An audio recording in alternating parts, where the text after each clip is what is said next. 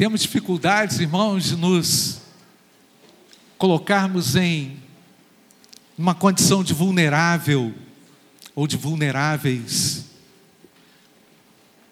Temos muitas dificuldades com relação a esse aspecto. Eu havia falado de manhã na ceia que a Páscoa, a Páscoa judaica, como os judeus a instituíam, representava a passagem pelo Mar Vermelho, a passagem de uma condição de escravidão para uma condição de liberdade.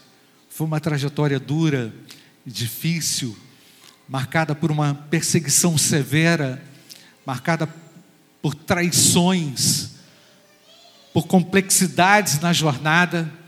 Portanto, o povo judeu separava aquele momento para lembrar da grande da grande façanha que foi, da grande saga que foi a travessia do mar, e como Deus os livrara de uma maneira tremenda, de uma forma criativa, quando estavam totalmente vulneráveis. Hoje de manhã falei a respeito da necessidade de uma vida de confissão, da necessidade de uma confissão honesta e sincera no plano horizontal, no plano vertical e na esfera pública. Na esfera pública representa o nosso testemunho. Na, esfera, na esfera horizontal representa a confissão que devemos fazer com o nosso próximo, confissão de pecados, reconhecimento da grandeza, da importância, do valor do outro também. E falei da necessidade da confissão a Deus. Eu quero trabalhar um pouquinho nessa manhã ou nessa noite a respeito da rendição. A rendição é um aspecto extremamente importante para o adorador porque a rendição nos coloca numa condição de vulneráveis a Deus. A nossa vulnerabilidade a Deus significa dizer que o Senhor é perfeito em seus caminhos. A nossa vulnerabilidade a Deus significa dizer que Ele detém o poder, o domínio, a majestade, o controle e que todas as coisas que Deus faz são boas. Nós reconhecemos a bondade de Deus, o amor de Deus, a grandeza de Deus, à medida em que nós também conseguimos nos render mais a Deus em adoração, em sujeição, diante das nossas crises, diante dos obstáculos, diante das perseguições, diante das ameaças. O povo de Deus é um povo que se especializou em rendição a Deus, porque afinal, Deus sempre quis que este povo estivesse sim vulnerável nas mãos de Deus. Quando nos tornamos assim, meus queridos, vulneráveis diante de um Deus que controla, de um Deus que conduz, de um Deus que tem um caminho para nós, encontramos paz encontramos segurança, encontramos força. E aí a gente pode dizer, irmãos, que não trabalhamos mais na força do nosso braço, porque vulneráveis a Deus, temos a Ele adiante de cada uma das nossas demandas, afinal de contas, Deus está conosco, amém, irmãos? Ele precisa ser percebido à medida que nos tornamos ainda mais vulneráveis, susceptíveis à ação dele, ao cuidado dele. Na verdade, a grande expectativa do pastor das nossas almas, que é Jesus, é que ele tenha um povo em suas mãos, para que ele possa governá-lo com eficiência, para que ele possa governá-lo com uma proficiência, para que o nosso trabalho seja um trabalho rentável, produtivo, e ao final do dia nós chegamos em casa e vamos falar: Senhor, eu fiz aquilo que o Senhor mandou fazer. Eu fiz exatamente aquilo que o Senhor me propôs. Não há nada que me impeça de me colocar ainda mais em rendição ao Senhor. O nosso Deus é confiável, a Ele a glória, amém, igreja? A Ele a glória, o louvor. Portanto, irmãos, os, os, hebreus não estariam mais vulneráveis aos egípcios. Isso significava dizer que eles precisavam agora ter a sua autonomia controlada com base na rendição a Deus. Eles precisavam ter agora a sua autonomia governada, direcionada, à medida que eles confiassem ainda mais no Deus dos exércitos, no Deus que acabava, é, acabara de de livrá-los daquele grande perigo, daquele grande problema. A rendição do qual falamos aqui, irmãos, significa e está profundamente relacionada ao amor que damos e que entregamos a Deus. Jesus ensinou isso em Mateus 22, 37, Mariana. Mateus 22, 37, Jesus respondeu: Ame o Senhor seu Deus com todo o seu. Vamos ler juntos, queridos. Jesus respondeu: De todo o seu coração, toda a sua alma e de toda a sua mente. Então Jesus nos ensinou que isso deveria ser o foco na nossa conduta diária. À medida que amamos ao Senhor, e que atribuímos a Ele essa confiança, o amor somado à nossa fé, nós conseguimos caminhar, irmãos, nessa terra em adoração e em confiança e em segurança, pois afinal de contas, o povo de Deus foi criado por Deus para ser governado por Ele. E a submissão a Deus e a rendição a Deus significa dizer que eu não estarei rendido mais a mim mesmo, percebe? Que eu não estarei mais refém de mim mesmo, percebe?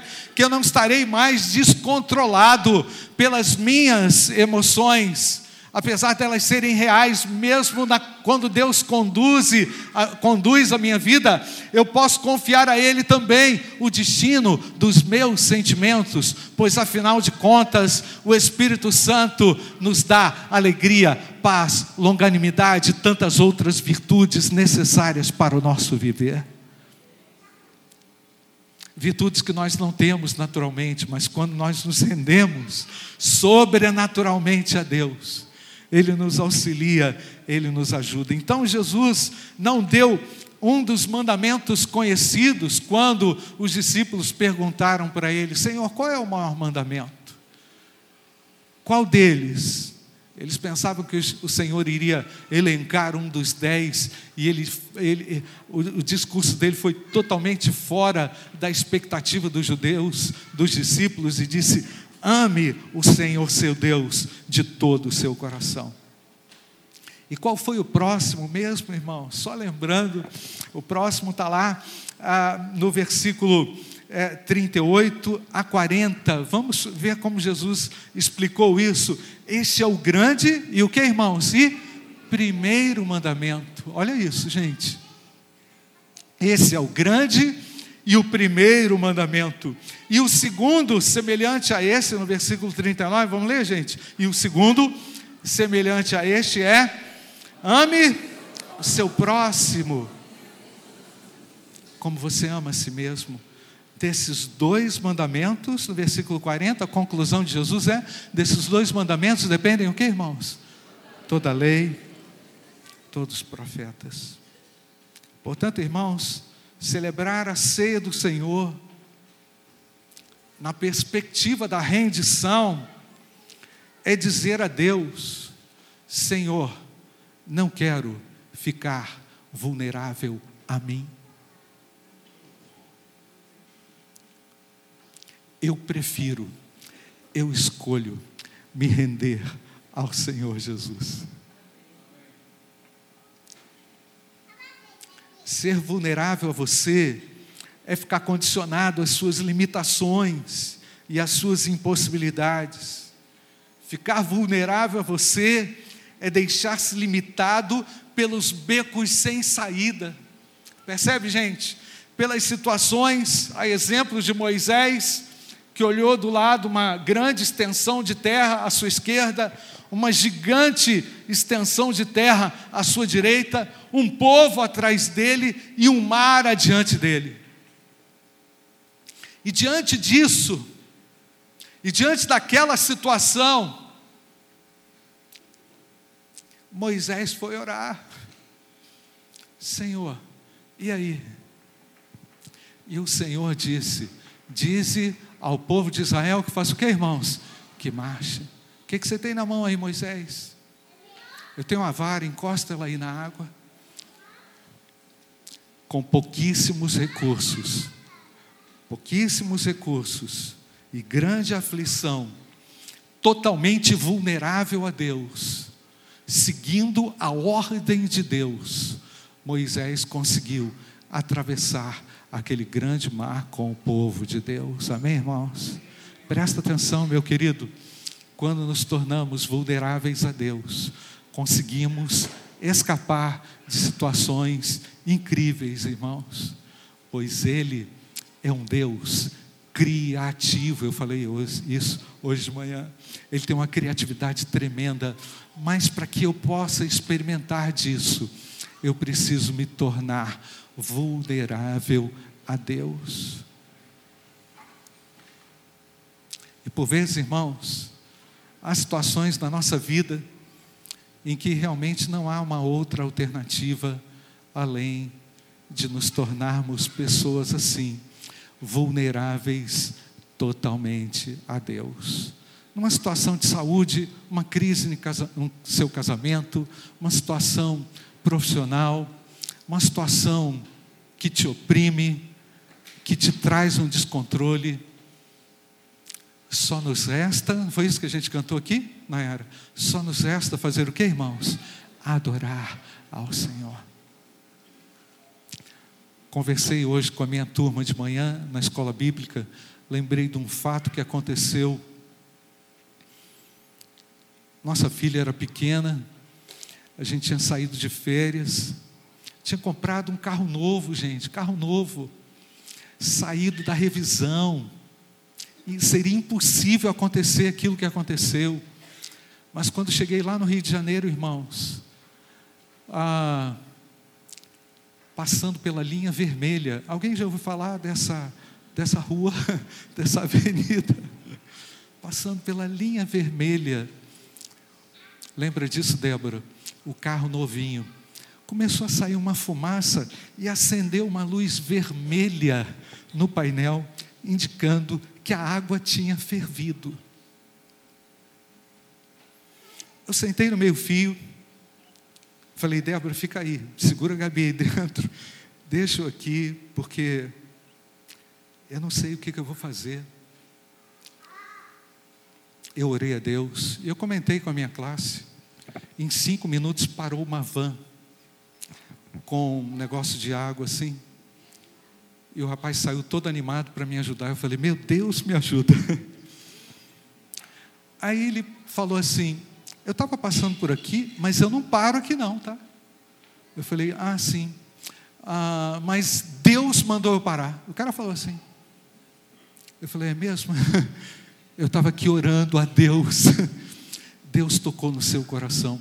Percebe, irmãos, situações em que nos tornamos totalmente vulneráveis a Deus. E é maravilhoso perceber que podemos confiar em Jesus em todos os momentos. Amém, irmãos? A verdadeira rendição a Deus, ela transforma, irmãos, as nossas incoerências em coerências. A verdadeira rendição a Deus implica em promover no nosso coração bom senso, juízo, noção das coisas, clareza da realidade de Deus nos momentos mais complexos. A verdadeira rendição a Deus implica numa mudança de postura diante do pecado, diante do mal que nos aflige, que nos persegue, que quer corromper o nosso coração, quer nos afastar de Deus.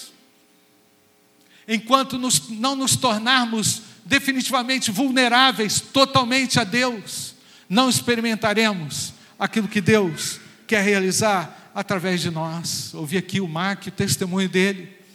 Quando a gente descobre quem é Deus, quem a gente descobre como Ele é, o que Ele faz, nós mudamos. Amém, irmãos? Porque quebrantamos a dura cerviz do nosso coração, que não quer render a Deus honra, glória e louvor. Hoje eu posso dar testemunho, não só desse fato, irmãos, mas de inúmeros fatos a respeito do que Deus faz nos momentos de beco sem saída, quando tudo conspira. E mesmo quando você faz tudo certo, naquela condição eu estava com carro zero. Como assim, pastor? Eu não sei. Deus me deu aquela experiência. Deus nos dá experiências no nosso dia a dia, onde podemos nele confiar. A verdadeira rendição a Deus implica em amor a Deus e em amor ao próximo. Se você ama Deus de todo o seu coração, você não fica pensando o que vão pensar de você, você simplesmente se submete a Ele e se rende a Ele, crendo que a sua direção está nas mãos do nosso Deus. Louvado seja o nome do Senhor nessa hora entre nós. Mas o que a ceia do Senhor tem a ver com isso, irmãos?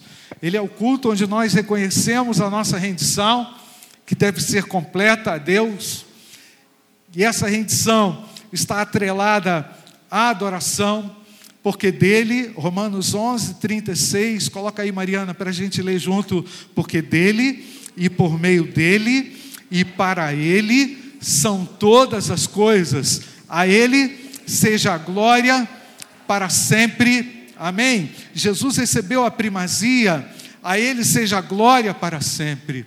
No seu livro Adoração Bíblica, Russell Shedd, saudoso Russell, Russell Shedd, diz o seguinte: Percebe-se então que adora, que adorar a Deus requer que aquele que se aproxime do Senhor para adorá-lo guarde-se de uma vida pecaminosa,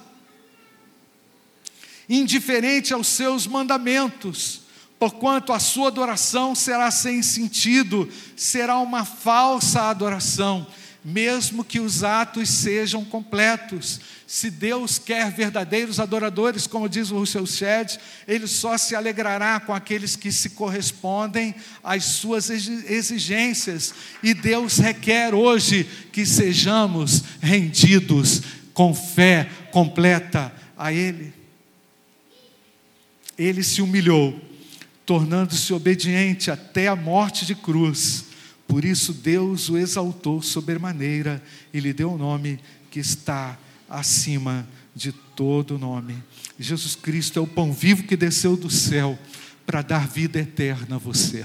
Jesus Cristo nos dá a vida, carecemos da vida. Você que entrou aqui sem nenhuma perspectiva de vida, talvez você tenha tudo ou tenha muitas coisas, mas pelo fato de ter muitas coisas, não conseguiu compreender exatamente o que é a adoração.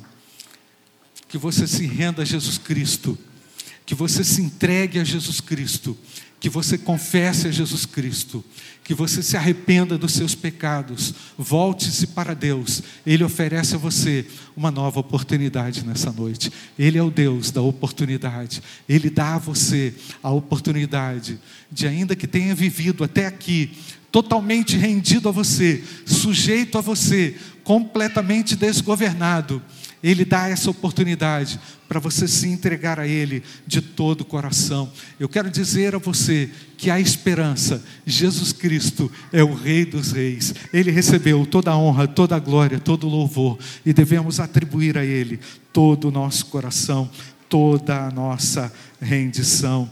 Nessa hora, Jesus Cristo pode libertar você dos seus pecados e tirar você de uma condição de vida de perdido para encontrado pelo próprio Filho de Deus. Ele ama você. Feche seus olhos, nós vamos orar. Eu quero é, falar com você que entrou aqui nessa noite, talvez perdido, desencantado, desiludido, frustrado, maltratado pela vida, com, com um sentido é, é, de, de incoerência, com um sentimento é, de despertencimento a essa vida. Deus trouxe você para dizer que você pode nascer de novo. Você pode receber de Jesus uma nova vida. Você pode receber de Jesus a salvação. Eu quero orar com você. Ore assim comigo, Senhor. Muito obrigado porque tu és o Rei dos Reis. Muito obrigado porque reconheço que tu vieste ao, viestes ao mundo para me salvar. Eu me rendo a ti pois tu és o caminho, a verdade e a vida. Eu reconheço a minha falibilidade, eu reconheço o meu pecado, eu reconheço a minha falta. E desejo ter uma vida contigo, Pai. Me perdoa, me tira dessa condição de perdido para encontrado por Jesus. Quero agora me render a Ti para viver para o Senhor. Me ajuda a conhecê-lo. Eu quero te conhecer mais, Pai, e eu quero viver para Ti. Me auxilia com entendimento espiritual a conhecê-lo, a conhecê-lo como o Senhor é. Eu oro pedindo ao Senhor, vem me ajudar nesta hora, em nome do Senhor Jesus. Amém, amém e amém.